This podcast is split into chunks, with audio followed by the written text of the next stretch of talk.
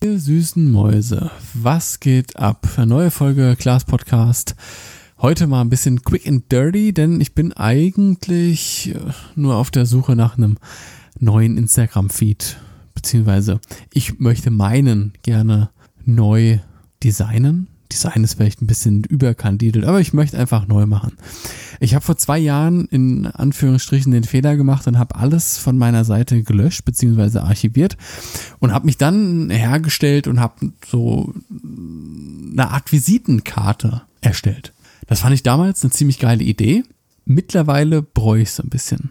Weil es ist jetzt, also es ist für mich quasi gar keine Option mehr, einfach so einen schnörkeligen Feed einfach nur Bilder hochladen zu machen, weil ich eben schon mal diese extra Meile gegangen bin und habe mir diesen Visitenkarten-Feed angelegt. Das muss man sich so vorstellen. Ich habe quasi meine Fotografie in Kategorien unterteilt. Das war äh, Lifestyle, Event und ach, keine Travel und äh, so diese Standarddinger halt, die man in der Fotografie halt so macht.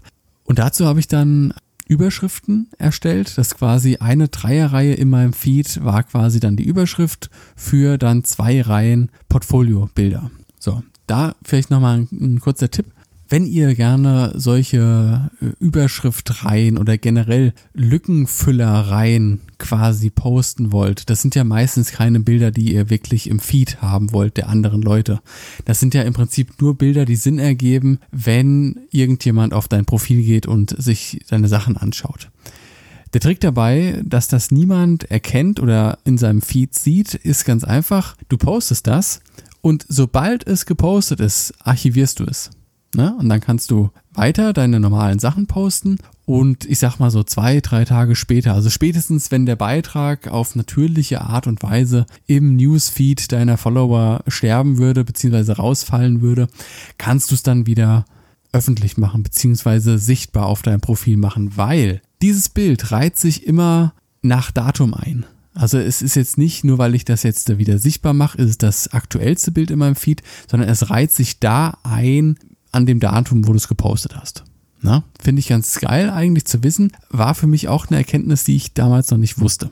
So, was macht man jetzt für ein Feed? Denn der Feed bekommt, glaube ich, immer weniger Aufmerksamkeit. Jetzt hat man ja schon die ersten ähm, Screenshots von einem zukünftigen Update auf Instagram gesehen, dass die Story jetzt äh, bis zu ein Drittel von deinem Startdisplay quasi beansprucht.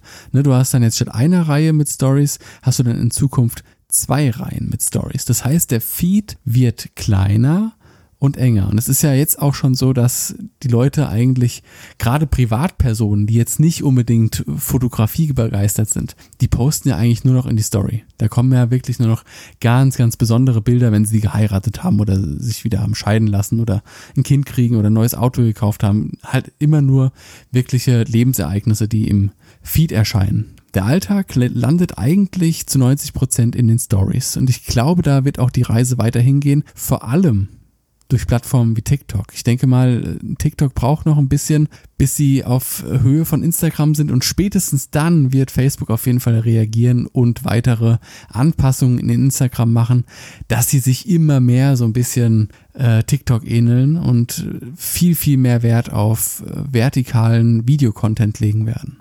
Was gibt's denn jetzt aber für Feeds? Na, also das ist ja wirklich die Frage, die mich ähm, begeistert, beziehungsweise begeistert, Alter, die mich wirklich ähm, beschäftigt. Ne? Das, wenn du nach Instagram-Feeds suchst, dann findest du eigentlich nur irgendwelche Beauty-Bloggerinnen, die dir da irgendwelche schönen Templates verkaufen wollen.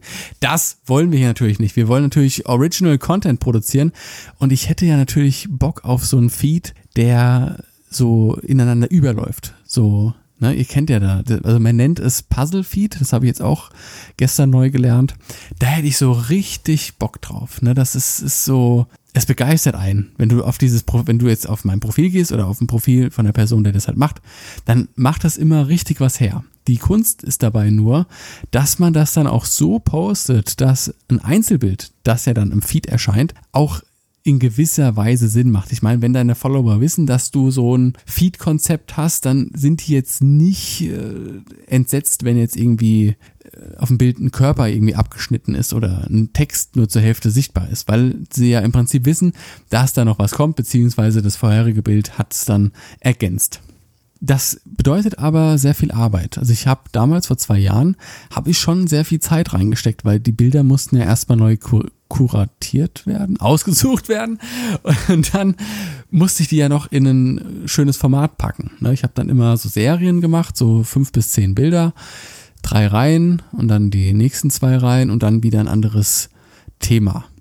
Das macht schon viel Arbeit. Und wenn du es dann noch quasi als Collage ineinander verarbeiten willst, musst du auf jeden Fall Photoshop-Arbeit leisten und das auch nicht zu knapp. Und das Problem ist ja, das hatte ich ja mit meinem alten Feed auch gehabt. Wenn du den irgendwann mal fertig hast, dann ist er ja im Prinzip fertig und eigentlich nicht dafür vorgesehen, dass du noch irgendwelche anderen Bilder hochlädst. Das Problem habe ich nämlich gehabt. Ich hatte dann quasi meine Visitenkarte gehabt. Das waren keine Ahnung wie viele Reihen, es waren vier oder fünf Kategorien mit ein paar Zwischenreihen, wo ein Bild von mir noch war und bla bla bla. Und dann hast du angefangen, Bilder nachzuladen. Ne, weil die Zeit vergeht ja und du fotografierst ja auch weiter. Du willst es ja auch zeigen, was du machst. Und irgendwann war diese Visitenkarte so weit unten gewesen, dass du echt zwei, dreimal hast scrollen müssen, bevor du überhaupt die erste Überschrift gesehen hast. Und da habe ich dann gesagt, okay, was soll's, und habe die Überschriften quasi wieder archiviert, dass einfach nur noch die Bilder da waren. Aber ist auch doof, weil es ist dann so langweilig. Ich meine, klar sieht's immer noch cool aus, aber es ist auch nichts Besonderes. Und wenn wir gerade schon dabei sind, wisst ihr, was ich eigentlich noch viel, viel langweiliger finde? Es gibt momentan außer Instagram eigentlich keine Plattformen, auf denen du deine Bilder zeigen kannst. Zumindest nicht, ohne dass man zu sehr in irgendeine Fachnische reingeht. Ne, ich meine, lasst uns doch mal überlegen, was gab es denn früher so an Plattformen? So, dann gibt's ja noch Facebook. Klar, eigentlich der Klassiker.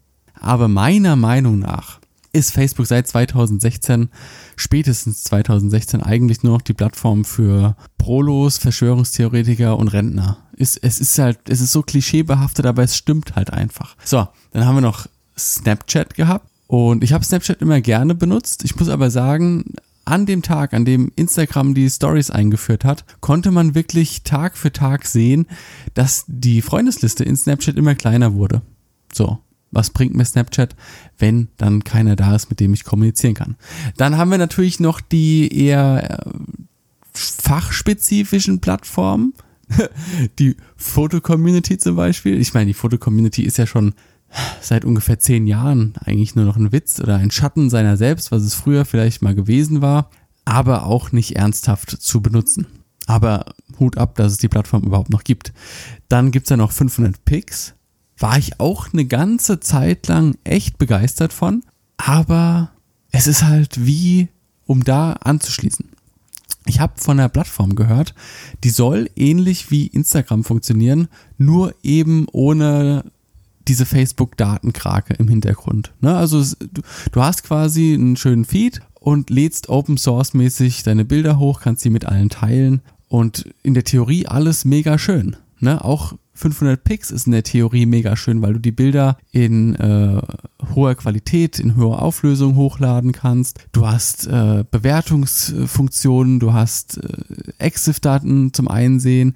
Ne, das ist eigentlich ideal für jemanden, der gerne fotografiert, um möglichst viel Hintergrundwissen, äh, Hintergrundwissen zu dem Bild zu bekommen. Das Problem ist nur, wenn es keiner benutzt. Ist wie mit Snapchat. Wenn es keiner benutzt, bringt dir die beste App im Prinzip überhaupt nichts oder die beste Plattform. Ne?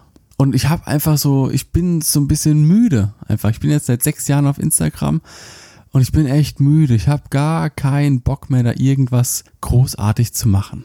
Ah, es nervt. Es ist langweilig. Es ist einfach langweilig und ja, der Stillstand ist irgendwie auch angekommen. Beziehungsweise ich habe immer so das Gefühl, dass sich Instagram immer mehr Facebook ähnelt.